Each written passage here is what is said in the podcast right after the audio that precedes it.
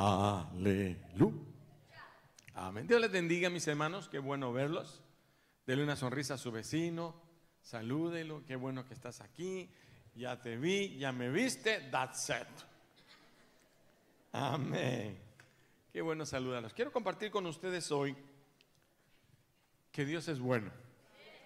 Que los pensamientos que tiene Dios acerca de nosotros son solo pensamientos de bien y no de mal. Dígale a su vecino, Dios tiene buenos pensamientos sobre ti. Pensamientos de bien y no de mal. Dios desea lo mejor para cada uno de nosotros y Él lo quiere dar. ¿Cuántos quieren lo mejor? Siempre con mi esposo nosotros decimos, Dios nos da lo mejor del trigo. Amén. Y cada vez que vemos para atrás y decimos, ¿qué nos dio Dios? Dios nos dio siempre lo mejor del trigo, porque tú declaras el fruto, tú declaras tu semilla. Hay gente que maldice sus semillas de que salen. Ay, a ver qué nos va a tocar, a ver cómo nos va a salir, a ver si se puede. Usted bendiga su día, bendiga todo lo que haga. Amén. Vamos a leer en el libro de Job, capítulo número uno y versículo número uno, porque a través de ese libro de Job quiero hoy platicar con ustedes. Job capítulo 1 y verso 1 dice, hubo un varón en tierra de Uz que se llamaba Job. Este hombre era perfecto, recto, temeroso de Dios y apartado del mal. ¿Lo leemos todos juntos? Hubo un varón en tierra de Uz que se llamaba Job. Y este hombre era perfecto y recto, temeroso de Dios y apartado del mal. Padre, en el nombre de Jesús te damos gracias, Señor, por esta mañana. Gracias porque los pensamientos que tú tienes acerca de nosotros son solo pensamientos de bien y no de mal. Así que te pedimos, Señor, tu misericordia para que esta palabra llegue a cada vida, a cada mente y a cada corazón. Que tú des el rema, que tú des la porción que cada uno viene buscando para sus propias vidas. En el bendito nombre de Cristo Jesús. Y los hermanos dicen... Amén. Sabemos todos que la vida está rodeado de diferentes situaciones, buenas y malas. ¿sí? Nadie puede decir aquí, a mí solo me han tocado buenas situaciones. No, hemos tenido que pasar situaciones difíciles y hemos tenido que pasar situaciones buenas porque Dios siempre ha sido bueno. Pero con mucha frecuencia, cuando una tragedia puede golpear nuestra vida, cuando hablo de tragedia, hablo de una muerte, de un accidente, de un robo, de un fracaso, de algo que pueda acontecer, de un divorcio a veces, o nos vemos envueltos en situaciones difíciles que pensamos que no vamos a lograr alcanzar. Y entonces viene la pregunta honestamente, ¿dónde está Dios? ¿Qué pasó que Dios permitió que yo pudiera llegar a esos momentos. Y nuestra mente que nunca para, sobre todo la de las mujeres, se ha fijado que las mujeres se duermen pensando y el primer pensamiento es el mismo que el último que tuvieron en la noche. Los hombres no, uno necesita como una hora para darse cuenta que ya despertó, ¿no? Así uno se levanta y uno no sabe si todavía está en medio. Y ellos están preguntando, mira, ¿y qué pensaste de anoche? ¿Y qué, en qué nos quedamos? Pero entonces empieza, empezamos a suponer y suponemos muchas cosas. Nos viene a nuestra mente, no, a lo mejor es un castigo porque yo no me comí los frijoles ayer, ¿sí? Eh, eh, o tal vez por esto, o empezamos a, a, suponer que Dios no ha de haber sabido que nos venía este gran problema y por eso nos pasó. Pero a lo mejor Dios no se dio cuenta de lo que estaba pasando, o, o si no, Él nunca hubiera enviado esto sobre nosotros. ¿Cuántos saben eso? ¿Sí? O suponemos tal vez Dios no, nos ama. Tal vez Dios ya se olvidó de mí, quizás porque no fui el domingo pasado a la iglesia, a lo mejor porque el martes llegué tarde y dije que era el tren y no era verdad. Porque si Dios nos amara, no, no, no, seguramente nos hubiera librado de todos esos momentos difíciles, dolorosos y de todas las experiencias difíciles. Pero la realidad es que las dos suposiciones son incorrectas. ¿sí?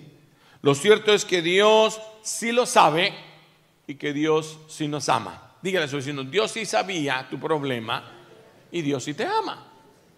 ¿Ya? Pero, ¿por qué entonces tengo que pasarlo? Yo le decía a una persona eh, esta mañana, le decía, mire, Dios no sanó a todos los enfermos que existían sobre la tierra. Dice que la multitud rodeaba a Jesús y solo una mujer que tocó su manto alcanzó la sanidad. Él detiene, ¿quién me tocó? Todos los demás enfermos dijo, no, no, yo sigo enfermo, yo todavía aquí estoy malo, yo todavía estoy cojo. Sí, sí, no, no, no. Pero esta mujer había alcanzado, pero todos los demás quedaron igual. Él no sanó a todos los enfermos, ni redimió a todos los necesitados, ni, ni, ni, ni restauró. Porque no era ese el motivo. El Señor está más interesado en las almas eternas que en los mismos cuerpos físicos. Nadie dijo amén, pero no me importa. De todas maneras es así. Pero cuando experimentamos tiempos difíciles o sentimos un gran dolor, eh, hay una conmoción interna, nuestra mente sigue trabajando porque el, el, enemigo o el amigo mejor que usted puede tener es su mente. Normalmente siempre va contra la, eh, eh, el espíritu, porque eh, la mente está filosofando, la mente comienza a dar lo que le han enseñado y normalmente nos enseñan humanismo, que las cosas son imposibles, que tú tienes que aprender y, la fe nos dice, no, para Dios no hay nada imposible. ¿Cuántos creen eso? Y entonces generalmente tratamos de echarle la culpa a alguien. El proceso es el mismo en toda la gente. Número uno, empieza echándose a sí mismo la culpa, así no, tal vez yo porque no lo hice, tal vez, pero de repente no, yo sí lo he hecho, a lo mejor porque mi esposo, a ver, ¿no pecaste tú, mi amor? Sí. O, a lo mejor mis hijos, o a lo mejor qué está pasando. Y, por último terminamos echándole la culpa a Dios. Es que Dios, es que si Él podría ser. Bueno, y entonces ya cuando eh, conocemos al Señor decidimos, eh, eh, decimos una de estas dos cosas. El diablo causó todo esto o Dios permitió todo esto. La probabilidad mayor es que el diablo lo causó y que Dios lo permitió. ¿Cuántos me están siguiendo así? dijo, Pedro, te han pedido para zarandearte como a trigo. Le está diciendo, Pedrito, te viene zaranda. Te viene tremendo problema que te va a zarandear. cuando están zarandeando el trigo lo hacen así. A ver, hágase usted. No le haga así a su vecino porque lo va a shakear demasiado. ¿Sí? Pero lo tenía que hacer muy, muy fuerte y mientras más sucio estaba, más duro le tenía. Y algunos de nosotros nos decimos, pero ¿qué está pasando, Señor? No es lo que llueve, sino lo tupido. ¿Sí? Pero resulta que le dice, mire, te van a zarandear como trigo. Y Pedro le dijo, ay, Señor, pero qué bueno que te lo pidieron a ti. Y dijo el Señor, y yo he dado eh, permiso. Nada más he orado para que tu fe no falte en medio de la tribulación. ¿sí? Eh, y Job ahora nos enseña que hay necesidades o hay cosas, hay situaciones que Dios permite en nuestra vida. Es más, que nos lleva hacia tales. En el Evangelio vemos que el Espíritu Santo dice, y Jesús fue llevado por el Espíritu Santo al desierto para ser tentado por el diablo. Cuando yo leí esa porción, digo, wow, ¿cómo así? Que el Espíritu Santo llevó a Jesús al desierto para que lo tiente el diablo.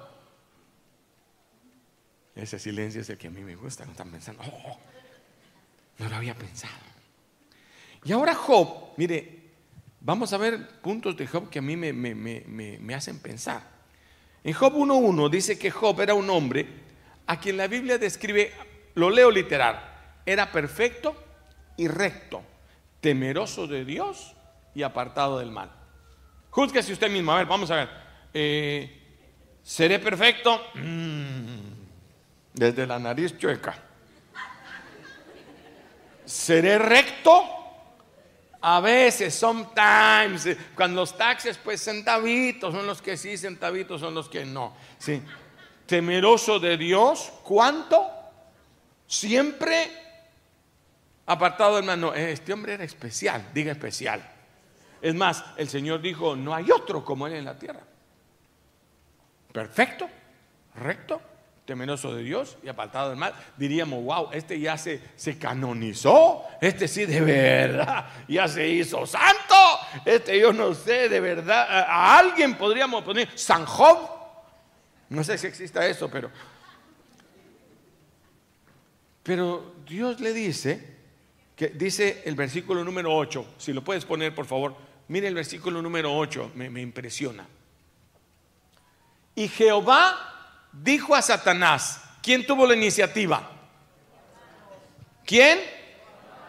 Jehová. Satanás entra entre los hijos de Dios y no, no, voy a meterme en ese lío hoy porque es un lío teológico, pero se mete dentro de ellos y entonces mira, el Señor reconoce que ahí está el cachudo y le dice, ¿no has considerado a mi siervo Job que no hay otro como él en la tierra? Oiga, no hay otro como él, Dios lo reconocía.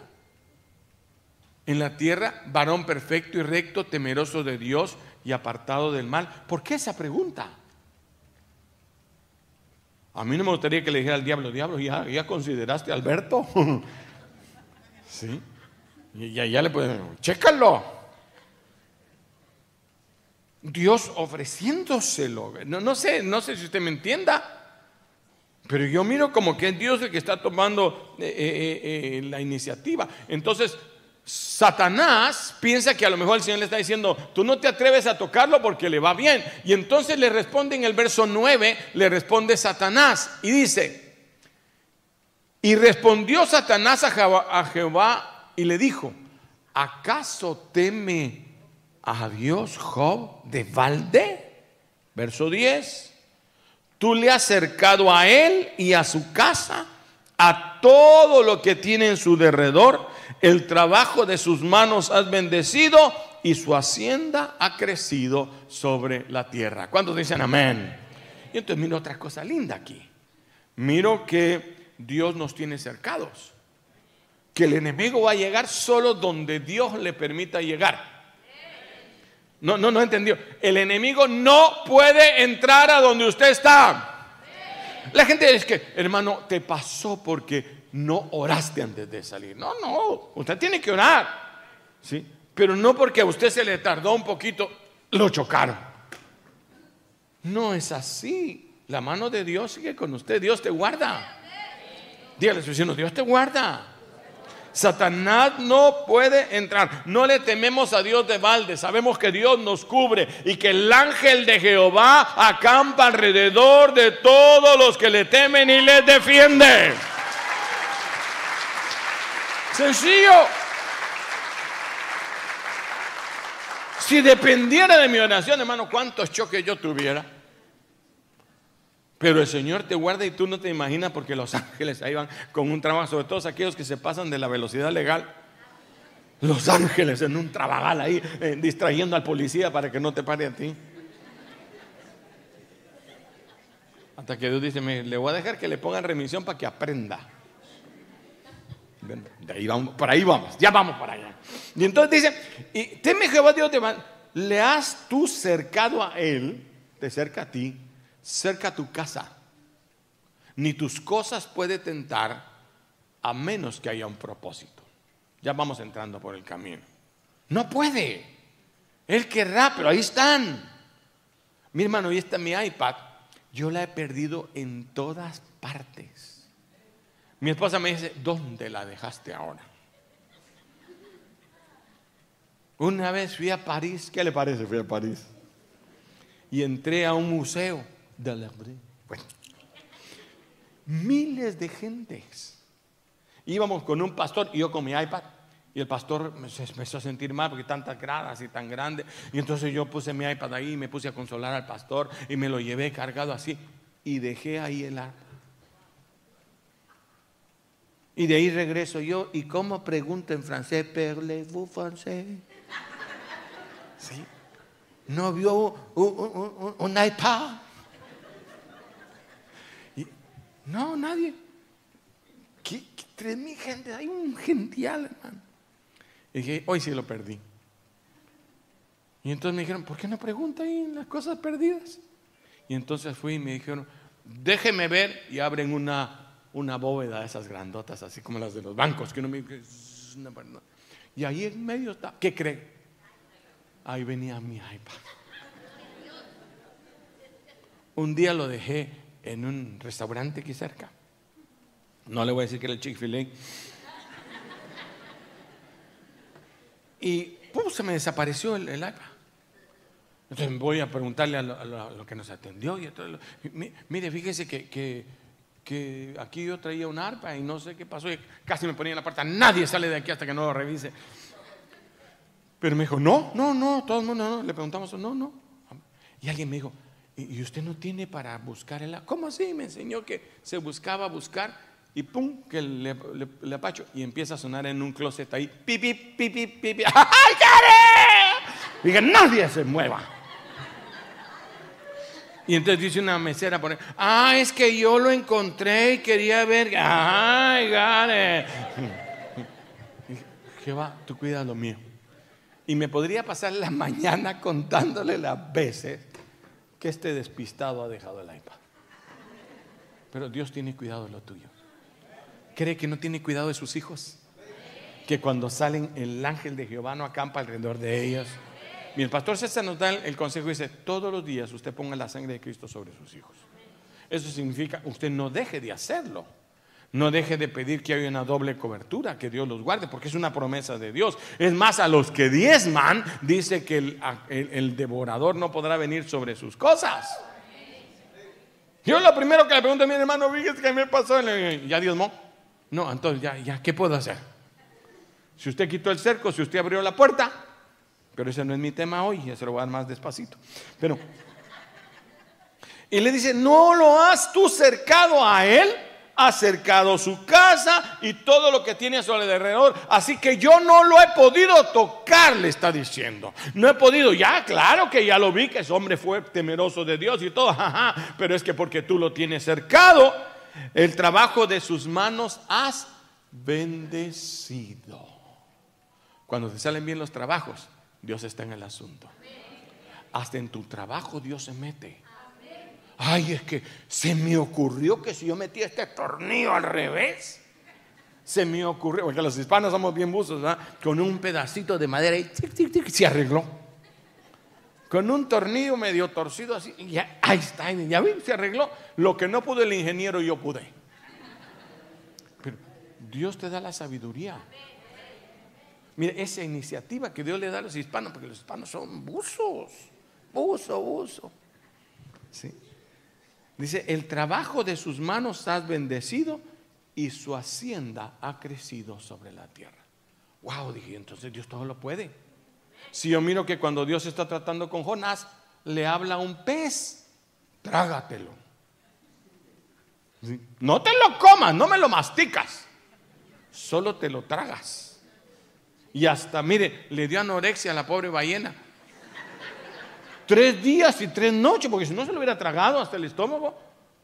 Pero ahí llegó, yo no sé hasta dónde llegó, ni no le cayeron ni, eh, ni ácidos ni nada para que lo matara. Pero después al final del libro de, de, Jonás vemos que hay una planta que Dios hace crecer. Dios, mire, tiene control de las plantas. Y dice que creció una calabacera en una noche. Aceleró. Hoy creen allá los, de Epcot Center que ellos hacen todos esos milagros porque cuando uno va le enseñan cosas así eh, eh, eh, que ellos hacen y cómo hacen crecer las cosas. No, Dios lo hizo en una noche y creció la calabacera y cuando vino el sol él estaba con su sombrita, un ranchito de calabacera tenía él y estaba feliz y entonces le habla un gusanito el Señor. Lea el libro de Jonás, último capítulo. Y le dice que le dijo al gusano, cómete toda la raíz de este montón de... Y le entra un hambre, hermano, a ese pobre gusano. Porque y, me levantó un gusano. Dios mueve circunstancias, diga, mueve circunstancias. ¿Puede o no puede? Claro que puede. Por eso pensamos nosotros, entonces Dios, ¿por qué no lo ha permitido? Bueno, Dios tiene sus razones. Dios le dio permiso a Satanás ahora para que tocara las posesiones de Job. Le dijo, mira, puedes tocarlo todo, pero no me lo tocas a él.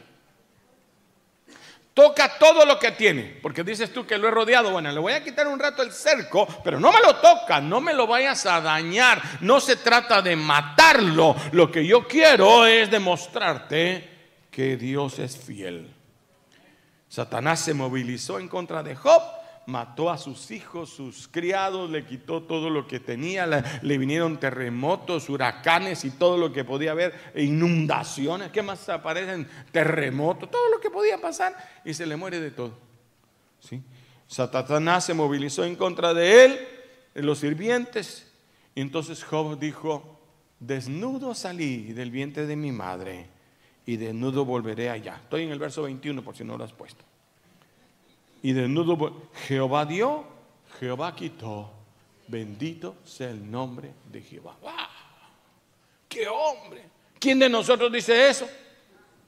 En vez de eh, Jehová dio, Jehová. ¿Por qué, Señor? ¿Por qué a mí? ¿Por qué no se lo hiciste a mi vecino? ¿Por qué no se lo hiciste a mi jefe que tiene más? A mí. ¿Sí? Porque Job entendía algo que es lo que le vale en toda la escritura, que nunca le atribuía despropósitos a Dios. Dígale a su vecino, nunca le atribuía despropósitos al Dios. Él no decía, es que a lo mejor Dios que se le pasó de noche, que a lo mejor Dios quiere, que, estás pagando lo que merecido te lo tenés. Como dicen, ah, ya sabía que te venía. No, no, no es eso lo que Dios está haciendo. Entonces el Señor entra otra vez y, en el versículo, en capítulo 2, ahora ya estamos en el capítulo 2 de Job, verso 3, surge de nuevo la pregunta. Entra Satanás medio avergonzado, porque en vez de votar a Job, Job dice, Jehová dio, Jehová quitó. Y entonces entra así como que no, no quiero que me pregunte con la cachucha así en la mitad, ¿sí? con el pelo sobre un ojo para que no, no le, le... ¿sí? Y le dice, ¡eh, eh, eh! No, ¿no has probado a mi siervo Job?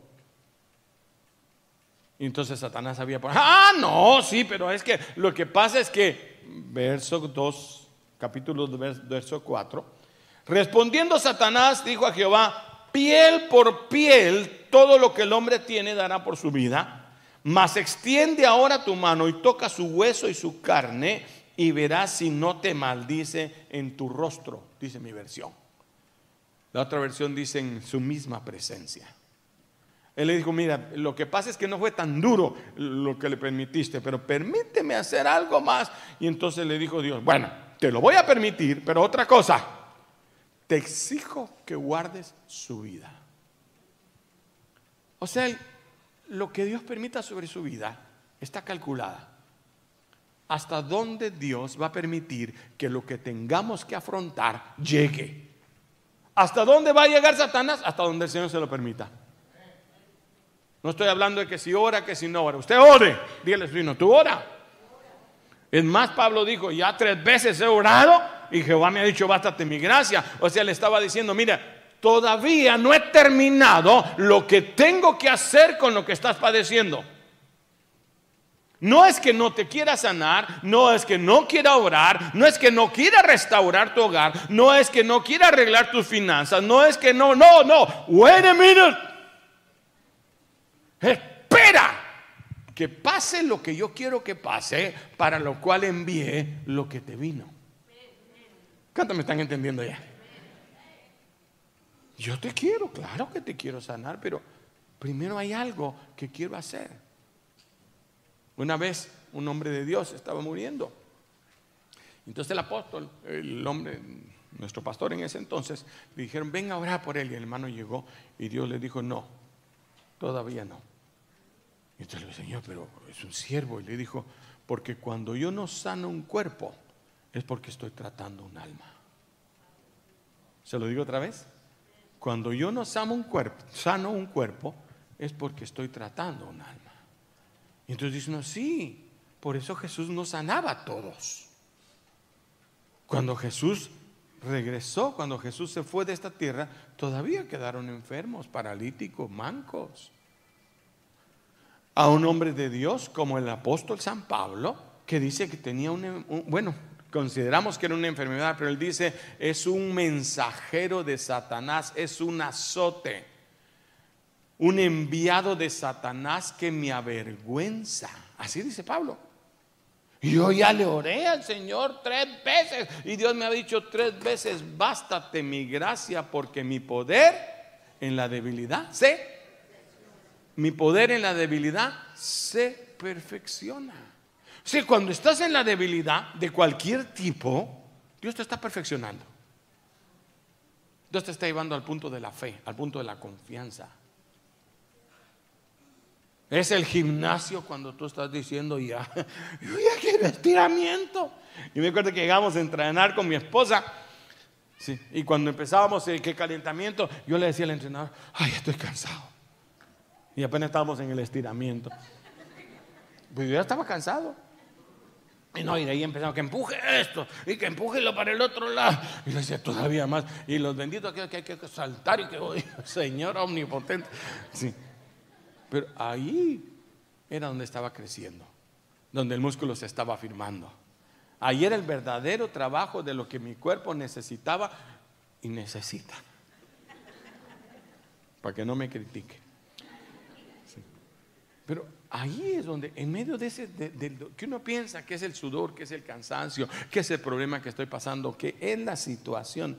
Eh, por aquí lo apunté, vamos a ver si lo pasé. Sí, usted sabe que están sacando ahora que uno de los países que más tranquilidad hay es Japón. Ahí usted deja el monedero a media calle y cuando pasa alguien le dice, no es tuyo, debe ser de alguien. Así que déjalo ahí. Así que la gente puede pasar y ver ahí las cosas, pone la verdura y se autopaga. Agarra usted su melocotón y paga el melocotón. Y ahí deja el dinero. Nadie se agarra. El... Bien tranquila la cosa. La gente es correcta y todo. Pero dice el país que más suicidios tiene. Investigaron, pero ¿por qué? Si aquí la gente es tan tranquila, porque tiene carencia de problemas. A, esa conclusión llegaron los psicólogos. Que el problema de Japón es que es demasiada tranquilidad. Y, dice el, chinito este que lo, que lo cuenta, dice, y me mandaron a Colombia, dice. Y ahí en Colombia él aprendió y dice, ahora sí estoy feliz, porque yo estaba todo deprimido, se le quitó la depresión. Así que si usted se siente medio deprimido, véngase a la iglesia, yo tengo un montón de trabajo que hacer aquí. Aquí le quito los problemas y deja de pensar en... Dios tiene una razón para cada cosa. Porque hermano, qué triunfo siente uno cuando sale después de un problema. Wow, cuando usted pasa y voltea para atrás y dice, yo pensé que no iba a salir de, esta, de este problema. Cuando yo compré este carro me dijeron, son 72 meses para pagar. ¿Por qué me metí en este lío? Pero el día que usted sale dice, wow, I got it. I can do it yo puedo. yo, no, no. Y entonces, ahora me voy a meter a 171.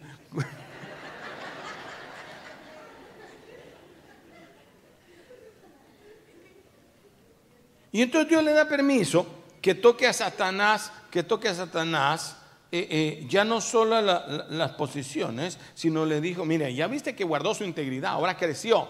Ya no solo es puro, perfecto, apartado de mal, sino ahora es íntegro. Pero te voy a dar permiso. Y entonces le permite y le dice, no toque su vida. Y Satanás hizo que el cuerpo de Job se llenara de heridas, de picazón y de dolores, desde la planta de los pies hasta la coronilla de la cabeza. Gracias a Dios que Dios a veces solo le permite un pedacito a Satanás para que te toque. Pero a él desde la coronilla de la cabeza hasta la planta de sus pies hizo que eh, que entrara en tremenda miseria, que se sentaba eh, a, rascarse con una teja. Ahí no había nada para que le quitara el dolor, ni, ni, ni, que se echara en la piel, ni que fuera donde el médico, ni que le... No, no, no, ahí estaba rascándose con una teja. ¿Sí? Y la esposa de Job trató de convencerlo. Bien, bien, bien, bien sabia la mujer. Maldice a tu Dios y lárgate, yo me voy de aquí. Muérete. Oiga, qué consejo le daba, ¿verdad? Bien espiritual. Sus amigos lo atormentan, lo llegan a ver y en vez de consolarlo se ponen a llorar. ¡Qué mal está viejo! Te ves monstruoso. Dice que lloraron, tanto que Job terminó dando por ellos. Ay, Señor, pobrecitos, mis amigos, quítales el llanto. Qué tremendo. Pero lleguemos al libro final de Job, capítulo 42 y verso 2. Job lleva el momento, porque todo el libro de Job trata de ese sufrimiento. Yo no sé cuánto tiempo fue, pero fue largo. muchos pensamientos y hacía preguntas, pero él decía, no, no, alguna razón debe haber. Hasta que en el versículo 2 del capítulo 42, él dice, yo sé o yo conozco que todo lo puedes y que no hay pensamiento que se esconda de ti. Él está todo dañado de su cuerpo, se le fue la señora, se le murieron los hijos. No, no, no tiene nada, es una piltrafa humana rascándose con una teja, pero le dice, Señor, yo sé que si tú puedes, me puedes curar, pero si no lo haces, tus razones tendrás. Eso es lo que vale de este libro. Y en ese momento, sí, sí, yo sé que Dios, con toda seguridad, conocía la aflicción que estaba pasando Job. Aquí quiero llegar. Dios sabe lo que estás pasando. Dígaselo a su vecino. Dios lo sabe. Es más, Él permitió que esto sucediera por razones que solo Dios conocía. Él permitió que pasara en la vida y todo el tiempo, a través de todo el dolor de Job, a través de todas sus pérdidas y sus, y sus lágrimas, Dios nunca lo abandonó, ni siquiera un minuto. Por eso me maravillo que, cuando meten a la cárcel a Jacob, dice Dios tres veces, y Jehová estaba con José. Y Jehová estaba con José. En la cárcel, lo meten en la cárcel de más adentro. Pero José, y ahí estaba Dios. O sea que si estás en la cárcel, si me estás oyendo ahí en la cárcel, Dios está contigo. Si estás en el hospital, en la enfermedad, Dios está contigo. Si estás en la necesidad, Dios está Dios no te ha dejado. Dios camina contigo. Él lo sabe en cada paso del camino, ¿sí? Que, a pesar de que estaba afligiendo a Job, Dios sabía lo que estaba pasando. No se escapa nada de tu vida que Dios no conozca. ¿Cuánto me comprende? A mí no me gusta que puyen o pinchen a mis, a mis nietos o a mis, o a mis hijos, nunca. Pero hay que hacerlo. Y que mira, mi hijito, yo sé que es por tu bien. No, que, que le ensarten una aguja en la nalguita. Y se le quedan viendo a uno. Y la lagrimota. Y, la mamá llora y llora. A mí me tocaba sacarle sangre a los niños. Y la mamá, mejor la sacábamos. Ay, qué mijito, qué mijito, qué mijito, doctor. No, no, no, déjeme. Lo envolvía y ahí vamos. Pero era por su bien. ¿A cuánto salvamos? ¿Cuánto me están siguiendo? Y Dios también sabía de qué manera estaba purificando a Job. Él era perfecto, pero le faltaba. Yo no sé qué tan perfecto eres tú, volteelo a ver así solo de reojo. Pero nos falta proceso. ¿Cuántos creen que le falta proceso? A lo mejor en el carácter, a lo mejor en el codo, a lo mejor en la fe, a lo mejor en la honestidad.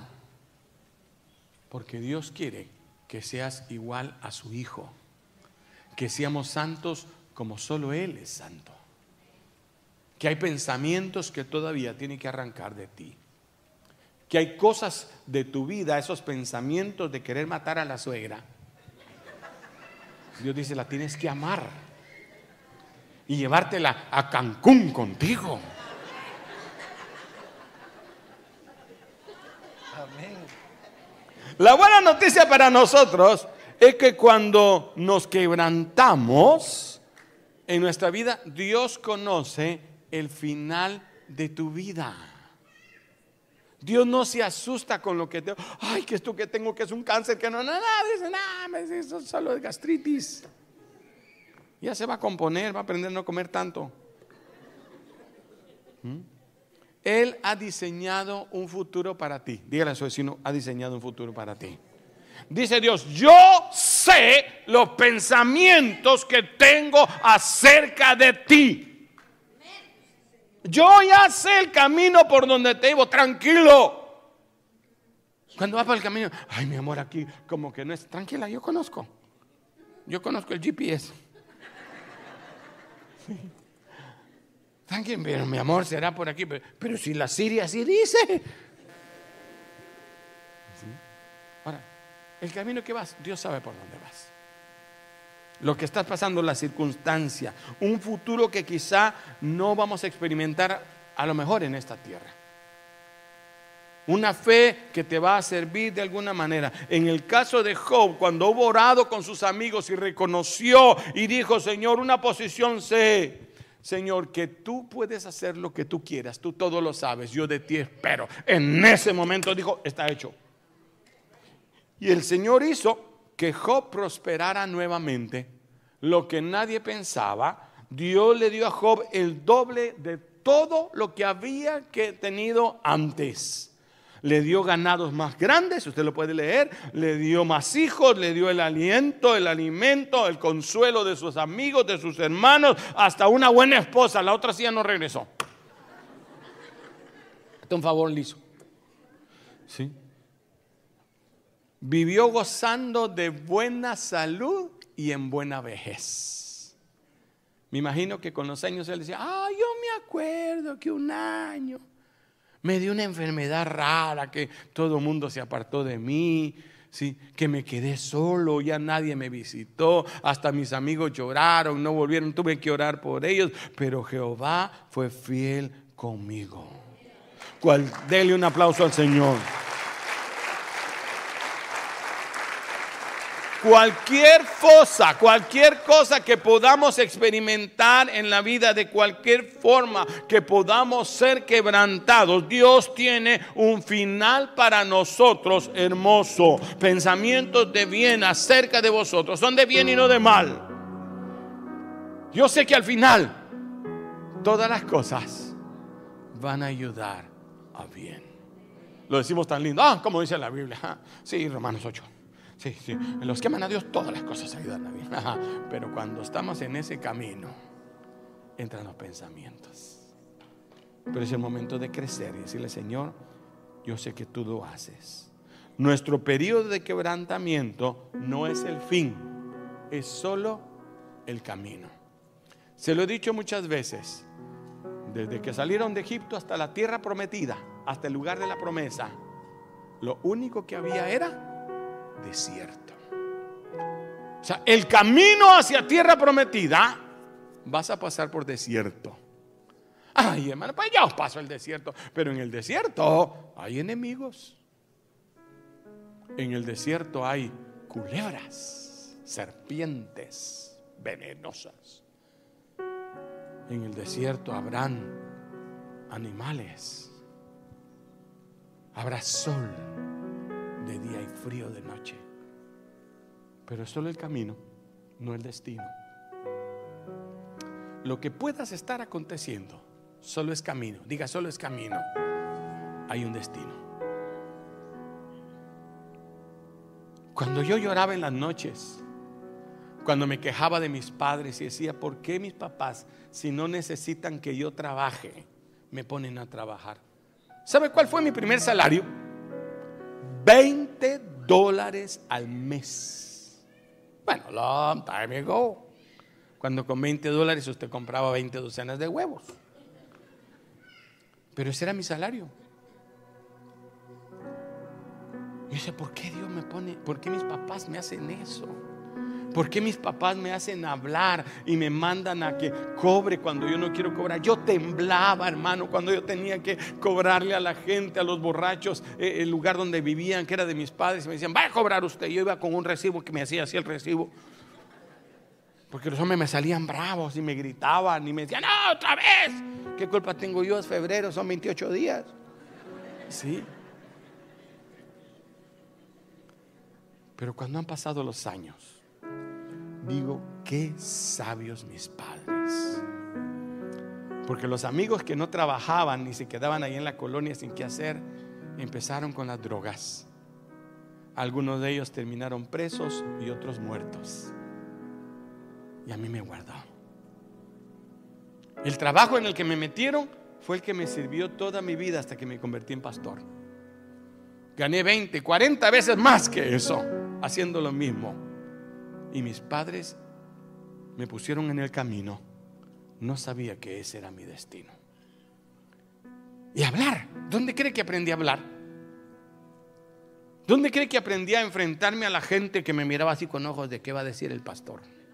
¿Mm? Que me tenía que parar y, explicar lo, que tenía que hacer. Ahí, en la calle, a lo que me mandaban, me forzaban a hacerlo. Y iba, ¿ustedes por qué me hacen esto? No, no, usted vaya. Que para eso es hombre, me decía mi papá. Cinco hermanas mujeres, yo el único hombre. Todo lo que me dijo, usted es el hombre, usted es el hombre. Quería asegurarse que yo no se me olvidara. En todo. En todo. Cuando me pegaba alguien, ahora vas vos y le pegas porque vos sos hombre. Era su modo, su manera, el instrumento que Dios usó para formar mi carácter. Yo digo, wow, como Dios obró. Hoy me puedo parar aquí sin ninguna pena. Me pueden decir, sí, ya eso lo pasé cuando era niño, ahora que soy grande, ahora ya me defiendo. Ahora ya el músculo creció, el músculo de la fe. Ahora sé que Jehová tiene un camino para ti. Y tiene un camino hacia un destino.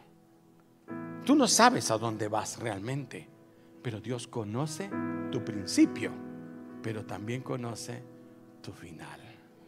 Dios sabe a dónde te quiere llevar y el proceso. A este le falta carácter. A este le falta dedicación. A este le falta amor. A este lo vamos a poner en el lugar donde no lo quieran para que aprenda a amar. ¿Cómo así? Porque entonces vas a dar amor. ¿Y por qué me dolió? Para que aprendas a perdonar. Y uno no entiende, pero la vida, eso es el proceso de Dios porque te ama. Cierre sus ojos. La motivación que existe detrás de todo lo que hace Dios en nuestra vida y de todo lo que permite que te pase es por el amor que te tiene. Va a llorar cuando le pongan la inyección, pero no se va a morir cuando venga la enfermedad. Va a tener que madrugar y el bus va a levantar cuando apenas está amaneciendo. A lo mejor hay mucho frío, mucha lluvia, pero va a la escuela. Porque un día la vida le va a ser fácil. Cuando tenga suficiente porque aprendió y estudió, no va a tener que salir bajo el agua. Va a tener su carro, va a salir a la calle va a abrir su puerta y va a poder hacerlo. Se preparó. Así es Dios contigo. Dios no permite los quebrantamientos en nuestra vida porque sea cruel y despiadado. Es todo lo contrario. No es porque no tenga compasión de ti, es porque te ama. Porque Dios ve el potencial que hay en tu vida.